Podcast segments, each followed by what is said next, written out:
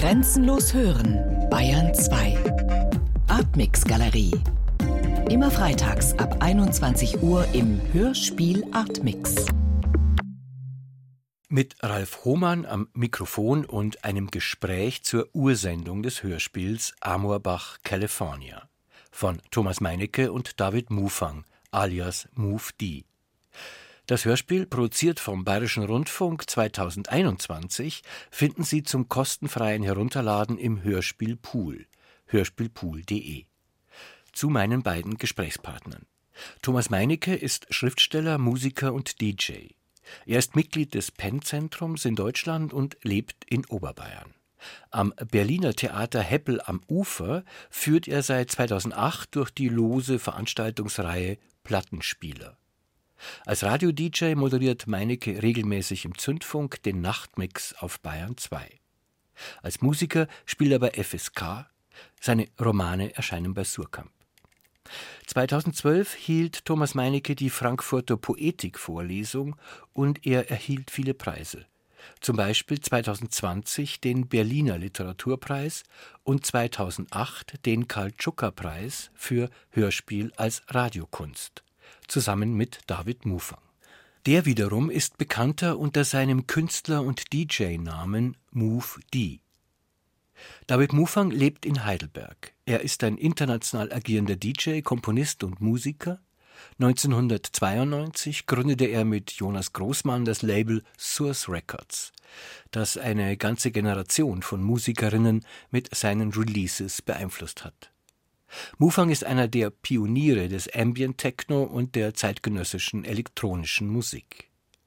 Mufang veröffentlicht unter anderem auch auf Soundcloud.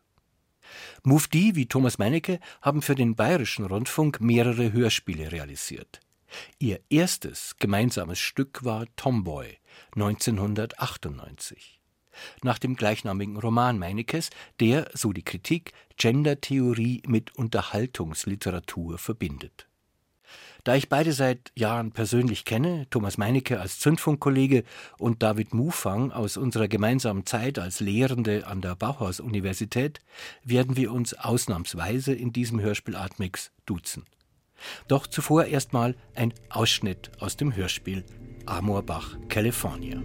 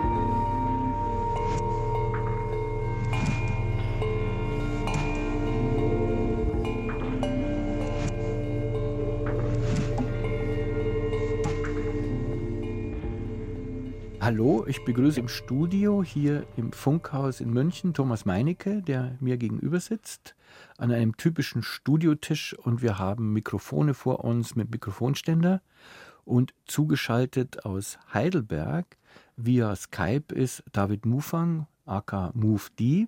Hallo David. Hallo Ralf, hallo Thomas. Hallo, hallo. David, hallo Ralf. Und David, du sitzt im Studio ja in Heidelberg in deinem eigenen Studio. Und ja. was siehst du da vor dir? Mein Bildschirm und sonst viele Kabel. Ich versuche das deshalb anzusprechen, weil ich mich frage, wie ist eigentlich eure Arbeitssituation, wenn ihr zusammenarbeitet für ein Hörspiel? Wie jetzt zum Beispiel das Hörspiel Amorbach, California. Wenn er da arbeitet, Wie ist da die Arbeitssituation? Ist es da so ein typisches Studio im Funkhaus, so ein Hörspielstudio, oder ist es das Studio von David in Heidelberg, das vielleicht voller Kabel ist? Ja, also ist entweder oder meistens fast immer bei mir im Studio. Einmal haben wir allerdings auch bei Thomas auf der Veranda quasi produziert geht ja heutzutage mit Laptop dann auch mobil, aber dann jetzt war klar, speziell für dieses Stück und was wir uns in Vorbesprechungen dazu überlegt hatten, war klar, dass echte und alte Instrumente gefragt sein werden würden.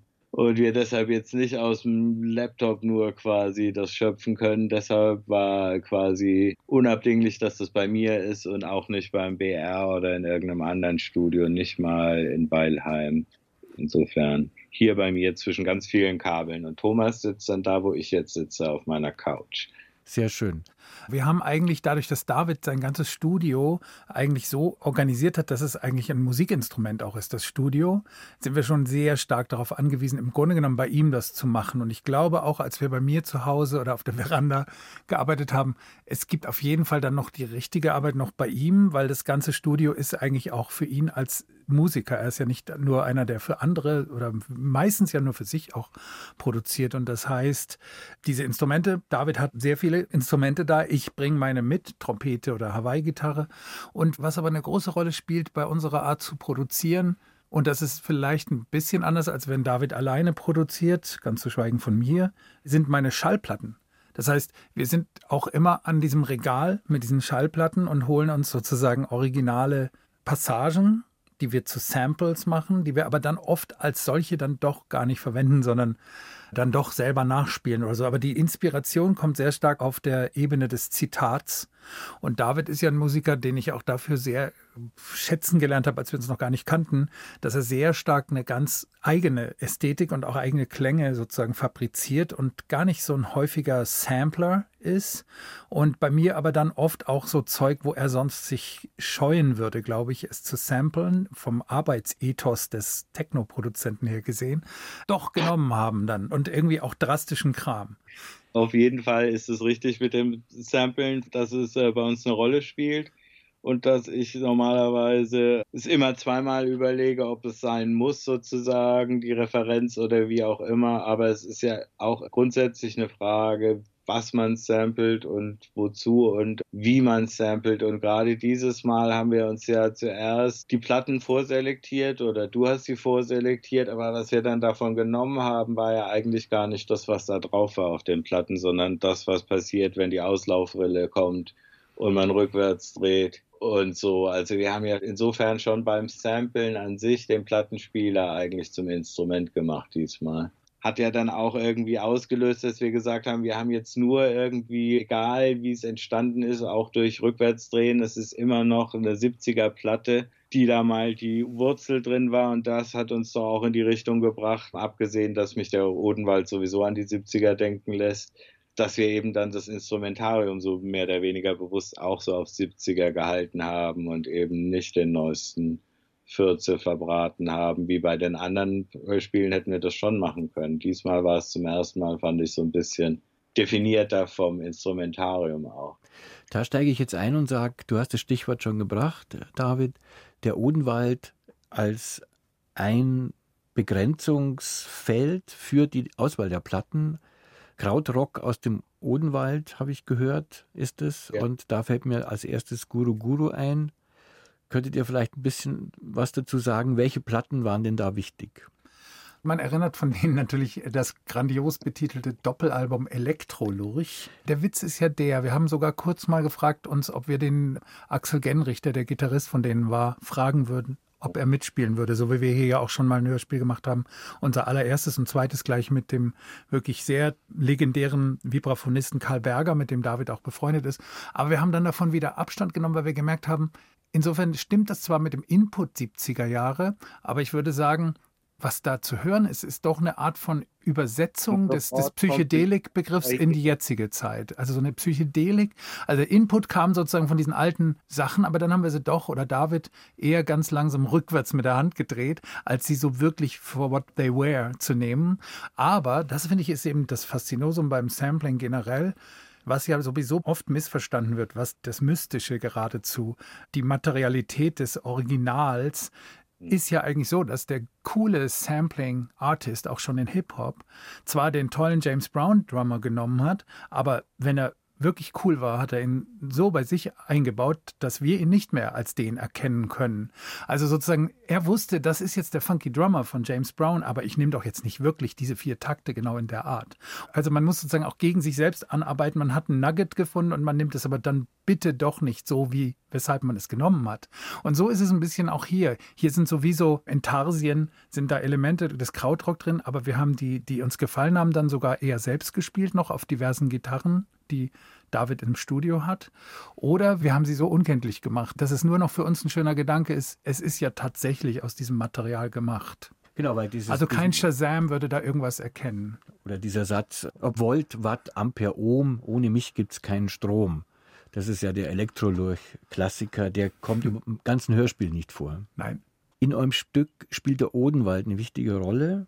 Warum gerade der Odenwald? Also David, du, du wohnst ja direkt am Fuße des Odenwaldes. Vielleicht magst du erstmal deine Odenwald-Affinität skizzieren. Natürlich ist es ja ganz dein Bereich, weil es ist ja dein Thema. Mhm. Und aber natürlich habe ich mein eigenes Verhältnis zum Odenwald und fand das Thema jetzt natürlich wesentlich interessanter als den Teutoburger Wald, weil es halt der Odenwald ist und ich meine eigenen Assoziationen habe. Und gerade jetzt zum Thema Guru und welche Platte war da groß, war zum Beispiel in meinem Heranwachsen gar nicht so die Frage, sondern es war ganz klar, dass das quasi die Festivalband ist, die auch mit Pink Floyd in Speyer gespielt hat, Open Air, und die immer auf dem Finkenbach Festival spielt und die eben Manny Neumeier hat und Ax Genrich. Also es wurde mehr über die Musiker und diese Konzerte sagen umwoben quasi geredet, als jetzt, dass da die Platten wirklich, zumindest bei mir zu Hause, jetzt so eine Rolle gespielt hätten. Und ja, insofern kann ich eigentlich mit relativ gutem Gewissen sagen, dass ich sie damals kaum kannte und heute auch nicht wirklich.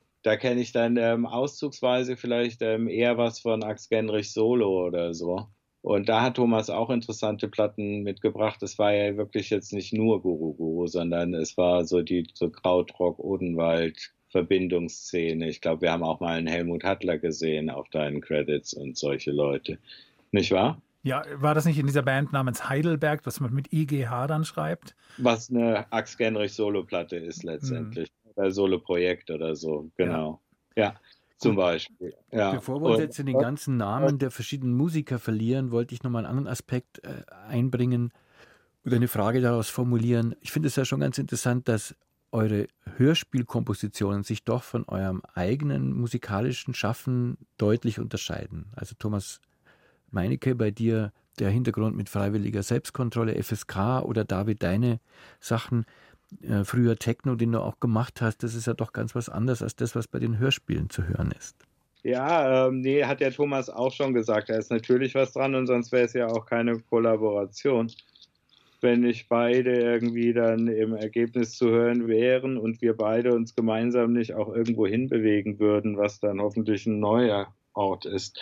Und ich denke, das klappt ganz gut. Trotzdem dachte ich bei diesem witzigerweise, hat es mich erinnert an eine Platte von vor ein paar Jahren, da kam sie aber erst raus. Gemacht hatte ich sie vor 20 Jahren. Mit Schleifen, ähnlich wie wir Schleifen aus Vinyl gezogen hatten, hatte ich meine Schleifen damals woanders her, aber die Schleifen werden dann einfach nur zu Schleifen.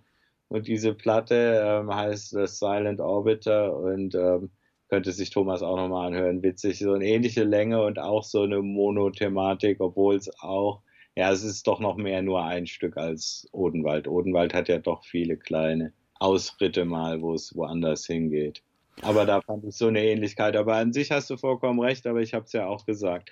Kollaboration sollte doch heißen, dass man auch dann was dementsprechend Neues findet. Wie habt ihr euch überhaupt kennengelernt? Wo, ja. wo, wo, was war stand am Anfang dieser kollaborativen Praxis? Das war eben witzigerweise, dass ich ein Fan von Davids Musik schon in den 90er Jahren war und ich diesen Roman hatte, das ist mein zweiter Roman gewesen, der Tomboy heißt und der eben im Odenwald oder um den Odenwald herum, also zwischen Ludwigshafen, wo die BASF steht, äh, Mannheim, Heidelberg und dem dann dort anschließenden Odenwald sich erstreckt, die Handlung. Und ich habe ja auch meine Kindheit verbracht zwischen Mannheim und Heidelberg am Neckar in einem kleineren Ort und habe sozusagen große Heimatgefühle da, aber dieser Odenwald hat mich auch immer fasziniert, der ist sozusagen in Tomboy schon ganz schön stark drin und steht auch in dem Roman eher für so ein, ein Modell, also das war mein erster Roman, wo ich sehr stark beeinflusst war von Gender Studies, wie wir sie jetzt kennen, als Judith Butlersche Dekonstruktion der Geschlechterverhältnisse. Und da war sozusagen das geografische Modell auch ganz stark zu finden in,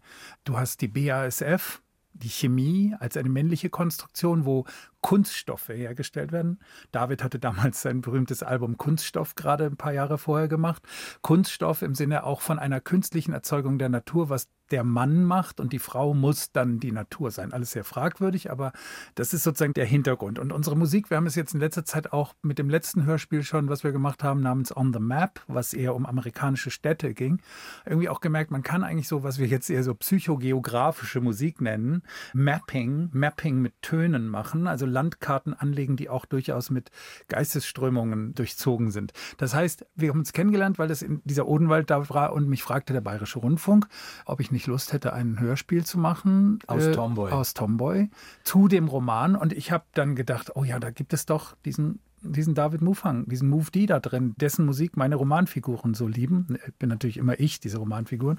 Und da durften wir was zusammenarbeiten. Das war 1998, 97 ist es geschrieben, 98 kam das Buch und dann auch dieses erste Hörspiel von uns beiden. Und da haben wir uns kennengelernt, angefreundet, gemerkt, dass wir auch sehr gut harmonieren in einer bestimmten Art der musikalischen Zusammenarbeit. Aber für mich war ja immer klar, ich kriege jetzt die Musik von dem tollen Move D in meine Hörspiele. Und irgendwann habe ich gedacht, aber wie langweilig, wenn Hörspiele immer nur zu einem Roman mit einer Musikebene oder manchmal nur so einem Gegnurpsel unten drunter gemacht werden.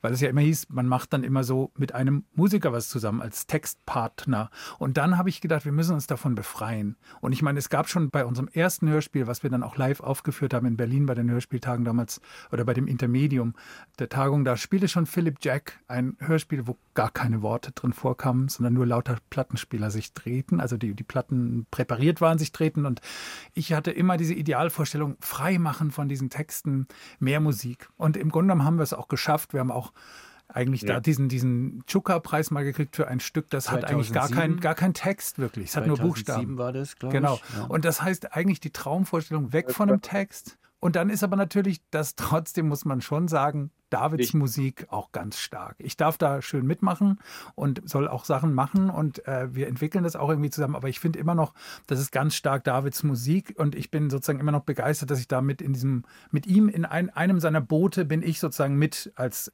Co-Pilot mit drin. Genau, und da stoppe ich jetzt, weil ich höre im Hintergrund wieder David, der sich meldet und vielleicht was sagen will. Ja. Und nochmal kurz der Hinweis für unsere also, Hörerinnen und Hörer, David, vorher, wir, Thomas Meinecke und ich, Ralf Hohmann, sitzen in München im Funkhaus im Studio und David Mufang, Mufti, ist aus Heidelberg, aus seinem Studio zugeschaltet via Skype. Genau. Wir ja. können uns aber nicht sehen und deshalb, jetzt hast du das Wort habe ich das Wort. Ähm, genau, zum Zusammenarbeiten und wer wie viele Töne spielt, ähm, glaube ich, ist auch sekundär jetzt, wenn man darüber spricht, dass man zusammen Musik macht. Das ist ja ein Teil des Ganzen ist, eine Taste oder einen Knopf zu drücken oder zu bewegen, aber das Eigentliche ist ja, wo man sich hinbewegt und also insofern würde ich sagen, ist der Anteil 50-50 auf jeden Fall. Und ich bin dann vielleicht ein bisschen mehr halt gleichzeitig auch noch der Engineer, der das quasi umsetzen muss, technisch. Aber ähm, also was unsere Stücke angeht oder jetzt gerade das letzte, aber auch die davor. Ich denke, Thomas ist absolut gleichberechtigt und spielt keine Rolle, wie viele Noten da gespielt wurden mit meinem ersten Partner bei Deep Space Network der hat überhaupt keine Instrumente gespielt, geschweige denn angefasst. Und trotzdem waren das ganz klar eben Platten von uns beiden und ganz anders als alles, was ich solo gemacht hätte jemals. Und wollte das nur nochmal so ins rechte Licht rücken, dass das beim Musikmachen, also auf der Bühne vielleicht, wenn die Leute den Akt sehen wollen, dann wird das anders wahrgenommen. Aber im Studio ähm, könnten da auch zwei sitzen, die überhaupt nichts anfassen, wie jetzt vielleicht die Pet Shop Boys oder Brian Wilson, wenn er die Musiker reinruft, die spielen dann, aber die Musik hat dann doch er gemacht in dem Fall und nicht die Musiker, die kommen und die Instrumente spielen. Ich glaube, so kann man das ganz gut verdeutlichen. Den kollaborativen Prozess zwischen Thomas genau. Meinecke und Mufti, ja? bedeutet, wie viel Thomas jetzt an der Musik damit arbeitet. Ich denke eben, dass wir da absolut auf einem Level sind. Vor allen Dingen ja auch in Sachen ja, Affiliation und Humor. Also das ist ja wie in einer Band. Und man hat so ein bisschen Material und man hat einfach eine riesige Freude dran. Und das machen wir jetzt seit, seit 23 Jahren. Und ich freue mich, wenn du das so empfindest, David. Ich bin aber immer noch dein Fan auch. Also in der Band finde ich natürlich einen wichtigen Hinweis. Bei einer Band ist es aber auch so, dass jeder in seiner Ecke doch so ein paar Lieblingsinstrumente hat. Dass zwar ja. vielleicht jeder alles spielen kann oder auch überall mit reinredet, aber man hat dann doch so seine Lieblingsinstrumente. Und was wäre das bei dir, David, zum Beispiel? Beim Thomas habe ich ja schon gehört, Trompete und Hawaii-Gitarre. Die hatten wir jetzt beide öfter schon, Trompete und Hawaii-Gitarre, aber just dieses Mal hat Thomas die Hawaii-Gitarre zu Hause vergessen und wir haben andere Gitarren benutzt.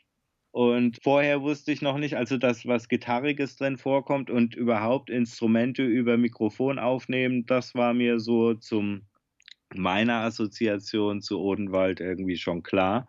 Aber was das dann genau sein würde und was dann das Lieblingsinstrument am Ende ist, zeigt dann immer der Augenblick.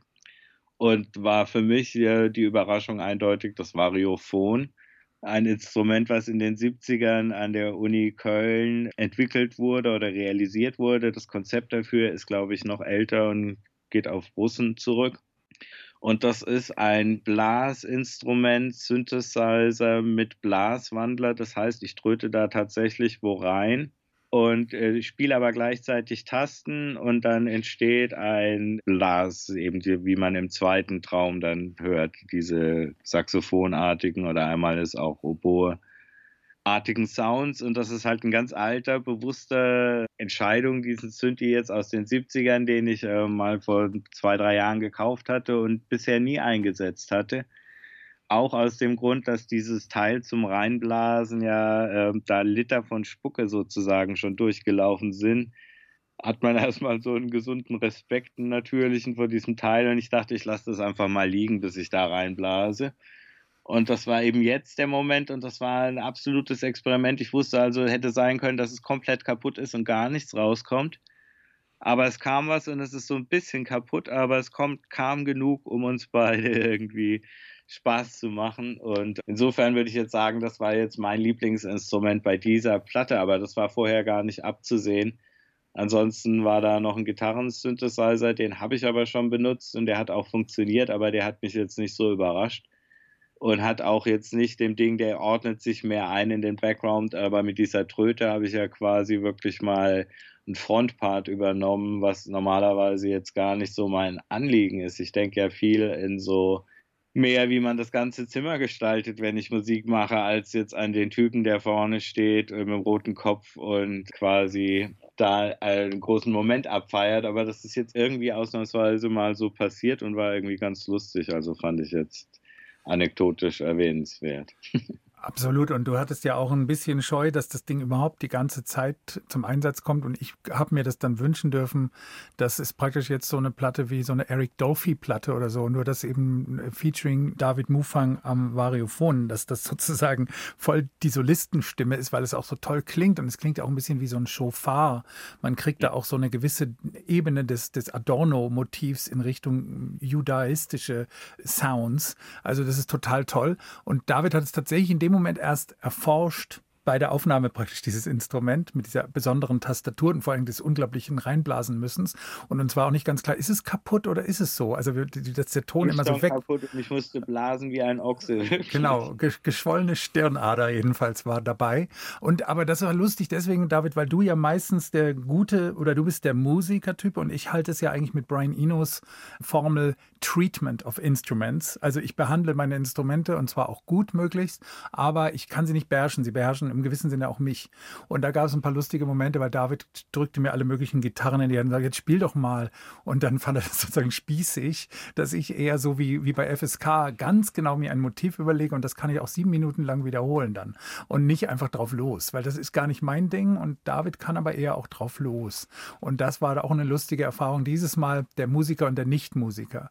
Das drauf lose, das habe ich dann eher hingekriegt mit meinem Cornett, also der Trompetenart, äh, weil da habe ich so viel Jazz gehört, dass ich, glaube ich, in dem Moment auch fast bewusstlos richtig spiele.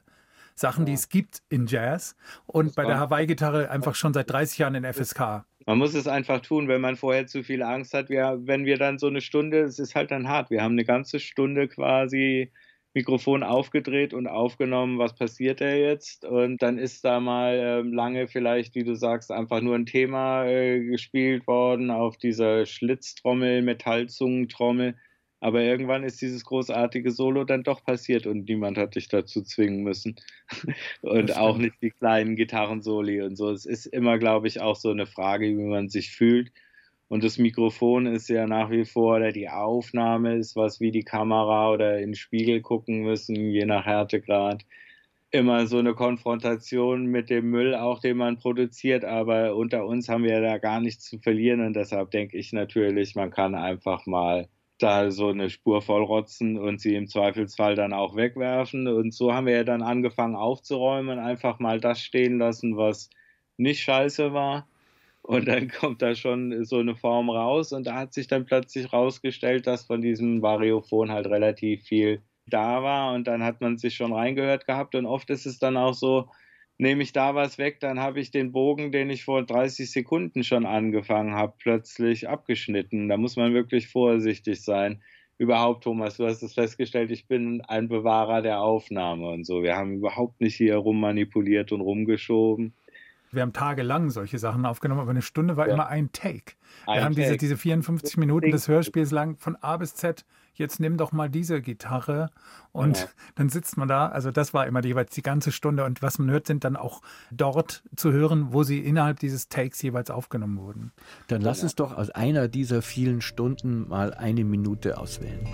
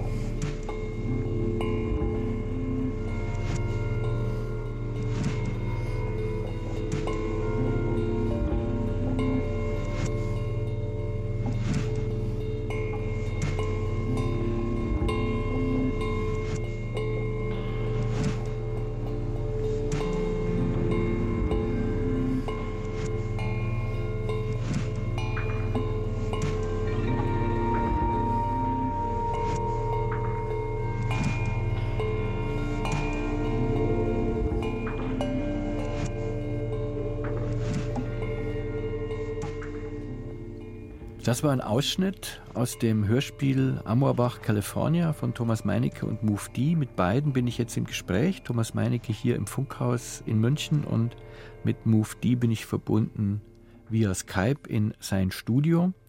Und wir sind noch beim Soundmaterial des Hörspiels. Noch sage ich, wir kommen dann schon noch zum semantischen Material oder zum Wort. Aber vielleicht noch ein paar Worte zum Soundmaterial. Im Hörspieltext, im Begleittext steht was von Sonic Glitches. Stimmt es noch? Gibt es noch die Sonic Glitches? Also ich finde, es ist eher was, das es erst jetzt so richtig gibt, wo das Digitale in so eine Fluidität gekommen ist, auch Techno und so entwickelt hat, also speziell in der Basskultur, dass es total abglitscht und dass die Bässe eine ganz andere Rolle spielen als früher, wo sie den Vier Viervierteltakt sozusagen markierten, wo du jetzt sozusagen eher da so unglaubliche subsonische und eher dann an so Röntgenaufnahmen von Gebirgen von innen erinnernde Sounds erzeugen kannst. Also so, darum finde ich auch bei diesem Hörspiel, am Anfang habe ich das Gefühl, ich lege eigentlich mein Ohr auf den Boden und höre die tektonischen Platten glitschen. Ja, also wenn, genau, glitschig ist das erste auf jeden Fall. Ja, bei Glitches denke ich halt eher an diese Störungen aus den Kunstvideos. Ne? Deshalb ja, ja, frage ich danach. Wenn solche Subraumstörungen macht es auch immer so, und wir gingen weiter kommen doch immer diese kurzen, ähm, das sind schon Glitches, würde ich sagen. Aber ähm, wie heißt so schön, reden über Musik ist wie tanzen über Architektur, da bleibt es einfach dabei. in solche ähm, Beschreibungstexte müssen halt dann irgendwelche äh, Adjektive oder Vokabeln fallen, aber es ist doch einfach schwierig. Keine Ahnung, aber interessant, dass du uns darauf ansprichst. Aber trotzdem würde ich sagen, der erste Track ist glitschig. Und warum sonisch, muss ich jetzt auch nachfragen? Warum nicht akustisch? Warum dieses, gerade dieses Wort, dieser Begriff des Sonischen? Ja, das ist echt Thomas. Ja, ich weiß auch nicht genau. Ich finde, dass Sonic sozusagen, ich, vielleicht komme ich da auch ein bisschen von dem Begriff Sonic Fiction von Kojo Eshon, der das mal aufgebracht hat, vor aber auch schon äh, bestimmt mehr als 20 Jahren, dass man, da gab es ein Buch, das hieß More Brilliant Than the Sun, Adventures, glaube ich, in Sonic Fiction. Und da ging es eigentlich um afrodiasporische, außerirdische, afrofuturistische Musik wie von Sun Ra oder Lee Perry.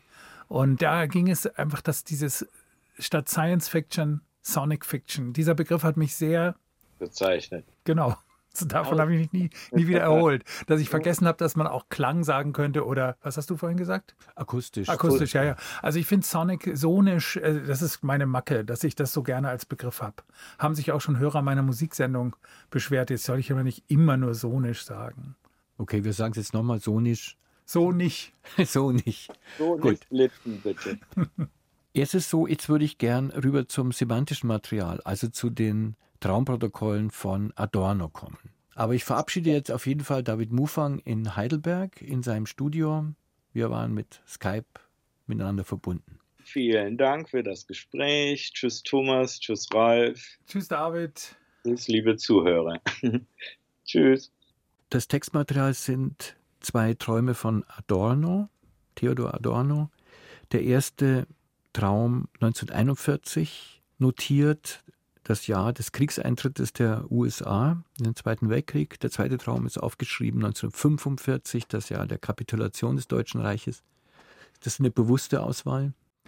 Es hat sich einfach so so gut getroffen, weil ich habe mich mit diesen Materialien beschäftigt, mit diesen Traumprotokollen von Adorno im Zusammenhang tatsächlich mit meiner Arbeit mal wieder an meinem nächsten Roman. Aber wir haben es ja oft mit unseren Hörspielen so, dass sie dann vor dem Buch erscheinen und vielleicht Parallelen haben. In diesem Fall wirklich nur eine kleine Überschneidung, aber das spielt auch wieder im Odenwald wie Tomboy. Das neue Buch, das ja, der neue genau. Roman. Und ich beschäftige mich mit dem Odenwald und verschiedenen Stellen. Und das Buch geht aber auch tatsächlich los in Amorbach. Und das war der Traumort Adornos, wo er als Kind schon immer mit seiner Familie Urlaub machte. Und das blieb aber eigentlich sein Lieblingsort, sein Leben lang. Und ich bin da hingefahren nach Amorbach und habe mir angeguckt, das Gasthaus, in dem die Familie immer Urlaub machte und so weiter.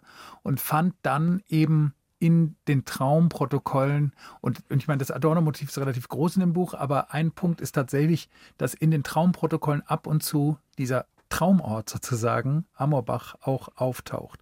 Und das ist jetzt ein reiner Zufall, dass es in diesen Protokollen, die man als, als Buch auch kaufen kann, also so eine Auswahl davon, dass darin zweimal Amolbach auf jeden Fall vorkommt und dann eben tatsächlich mit den beiden Träumen, die wir dann jetzt genommen haben, mit sehr signifikanten Jahres- oder Daten eben einmal dem Kriegseintritt und der Kapitulation und das natürlich vor dem Hintergrund eines Immigranten, der nach Kalifornien emigriert ist, auf der Flucht vor den Nazis, Adorno eben. Und das fand ich so wahnsinnig faszinierend, wie er sich praktisch von der kalifornischen Westküste aus, träumt zurück in diesen Odenwald. Und da wir so wie David und ich was machen wollten mit Odenwald, aber noch nicht ganz klar war, ob wir jetzt einfach gewisse Stellen aus meinem Buch, wo ganz andere Sachen auch aus dem Mittelalter und so drin vorkommen, wir nehmen würden, dann hatte ich plötzlich mehr Lust, gehen wir mal weit weg von diesem Roman und nehmen diese beiden Sachen, die in dem Roman auch vorkommen, aber die eben wir jetzt einzeln nehmen und die so toll sind, psychogeografisch jetzt um den Begriff einfach mal so rein zu nailen hier in das Gespräch, dass es so interessant ist, da mit diesen beiden Träumen zu arbeiten. Und es sind so irre Sachen auch. Ihm kommen ja in dem zweiten Traum 1945 ein ganz merkwürdiges Bild vor Augen, nämlich dass die Sterne am Himmel in gleichmäßigen Reihen stehen und gleich groß sind.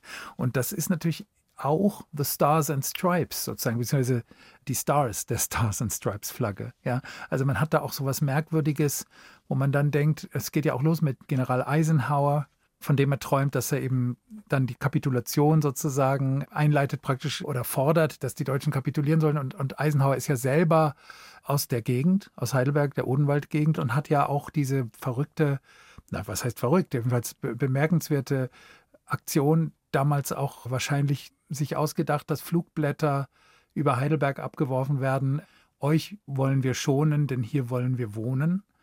Heidelberg blieb ja vom Krieg sozusagen, außer den Nazis selbst, die dann bei der Flucht noch zwei Brücken gesprengt haben, verschont. Und diese ganzen Sachen sind so ein irrer Subtext noch. Und man hat eben diesen Traum, dass sich das Gestirn auf eine Weise bewegt, wie wir es nicht kennen oder nicht bewegt. Also das reicht mir dann schon und ich will ja eben, wie gesagt, ganz gerne weg von den Romanen in den Hörspielen. Und das war sehr verlockend, jetzt nur mit dem verbalen Material sonisch, sage ich jetzt nochmal, zu arbeiten und das umzusetzen irgendwie. Wir haben uns auch immer gescheut, wenn irgendwas wie eine Illustration klang. Manchmal spielte ich da was auf so einer komischen Gitarre, die mir David in die Hand drückte und da sagt, oh Gott, nee, das klingt ja wirklich wie funkelnde Sterne, weg damit. Also sozusagen, wir sind hier kein Bilderbuch, aber trotzdem sich inspirieren lassen von diesen Texten. Warum Kalifornien? Weil Kalifornien der Ort ist, wo die deutschen Emigranten, also unter anderem eben dann auch Adorno, wohnten. Ich habe mir das auch dort übrigens angeguckt.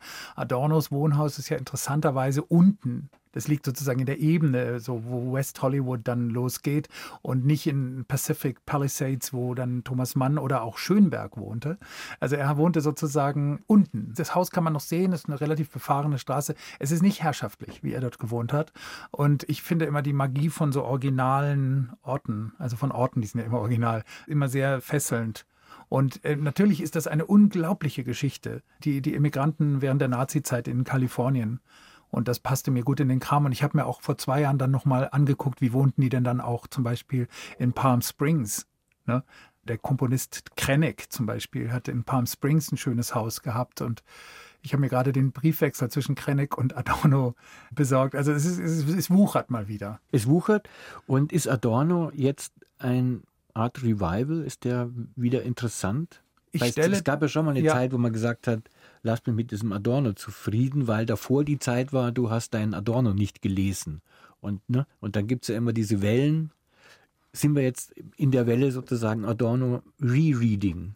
Ich glaube ja, aber in meinem Fall ist es ja noch nicht mal wirkliches Rereading, weil ich war so glücklich mit meinem Walter Benjamin, dass ich immer dachte, ich mag lieber den Benjamin, den Hallodri, der für mich natürlich mit seinem Passagenwerk all das, was mich an Popkultur interessiert, schon im mittleren 19. Jahrhundert in Paris festmachen konnte.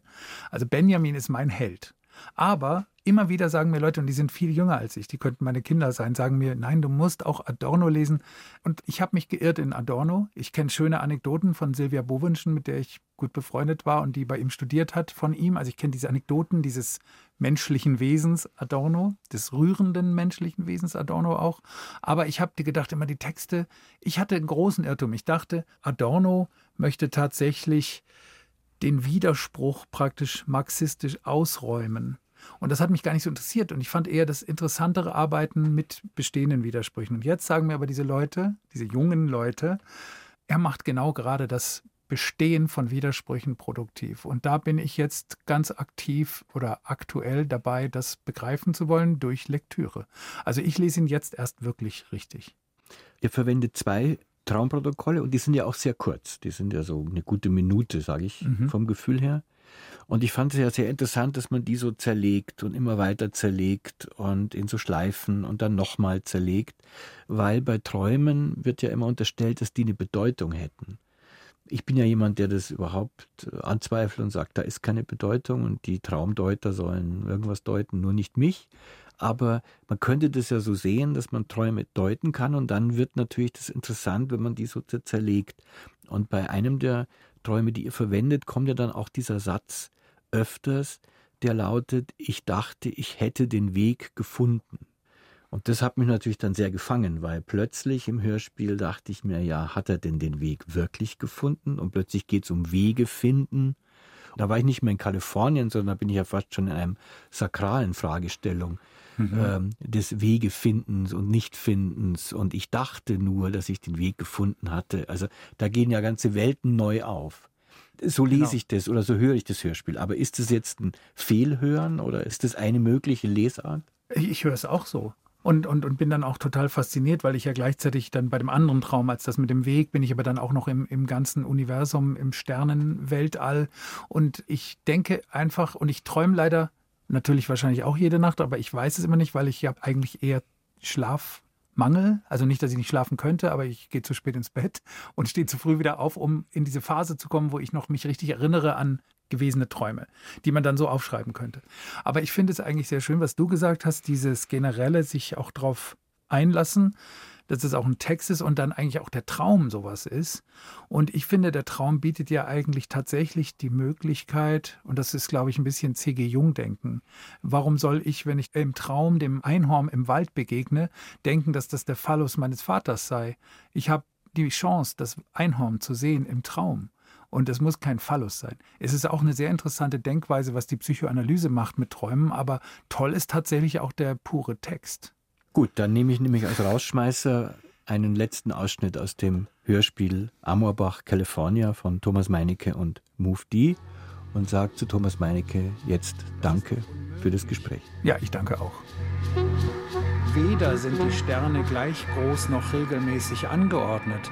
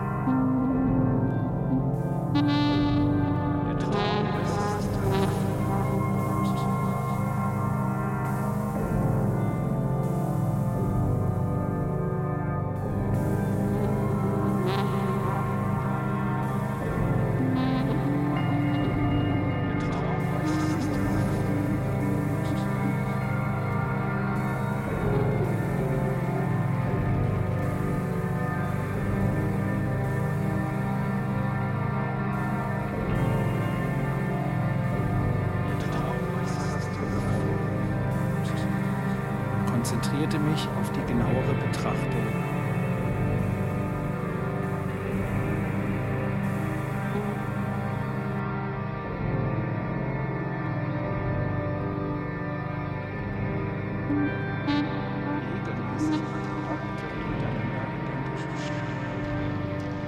Konzentrierte mich auf die genauere Betrachtung.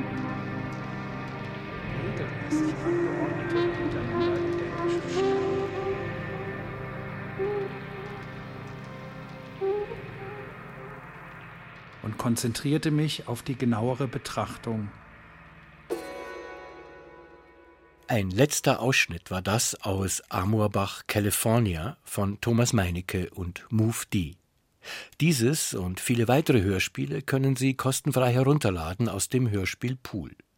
Dort ist auch der Bestellbutton zu unserem Newsletter, damit Sie informiert bleiben. Neueste Hörspielempfehlungen. Hörspielpool.de das war der Hörspiel Atmix. Ralf Hohmann sagt Servus.